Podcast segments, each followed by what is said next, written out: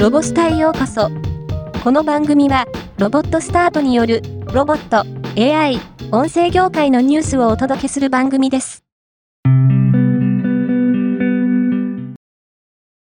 ソフトバンク株式会社は、12月23日から29日に東京体育館で開催されている高校バスケットボールの全国大会、ソフトバンクウィンターカップ2023の会場でホログラム風に立体視できる等身大の映像を活用した来場者サービスを行っています。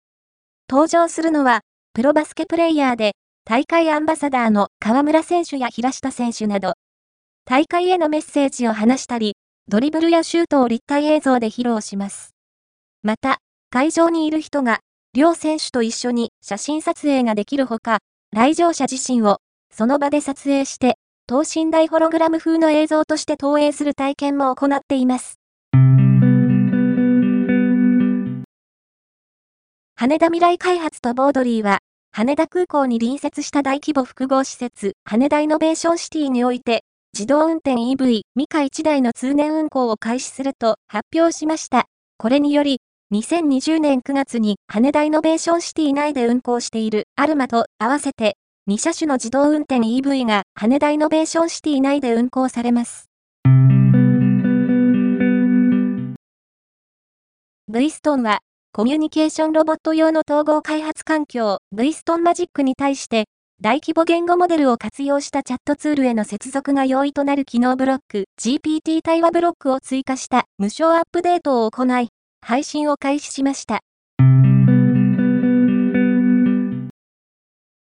ラピュタロボティクスは、自動倉庫ラピュタ ASRS を、出版取次大手の日版が、2024年9月に、埼玉県新座市に開設を予定している物流新拠点に納入予定であることを明らかにしました。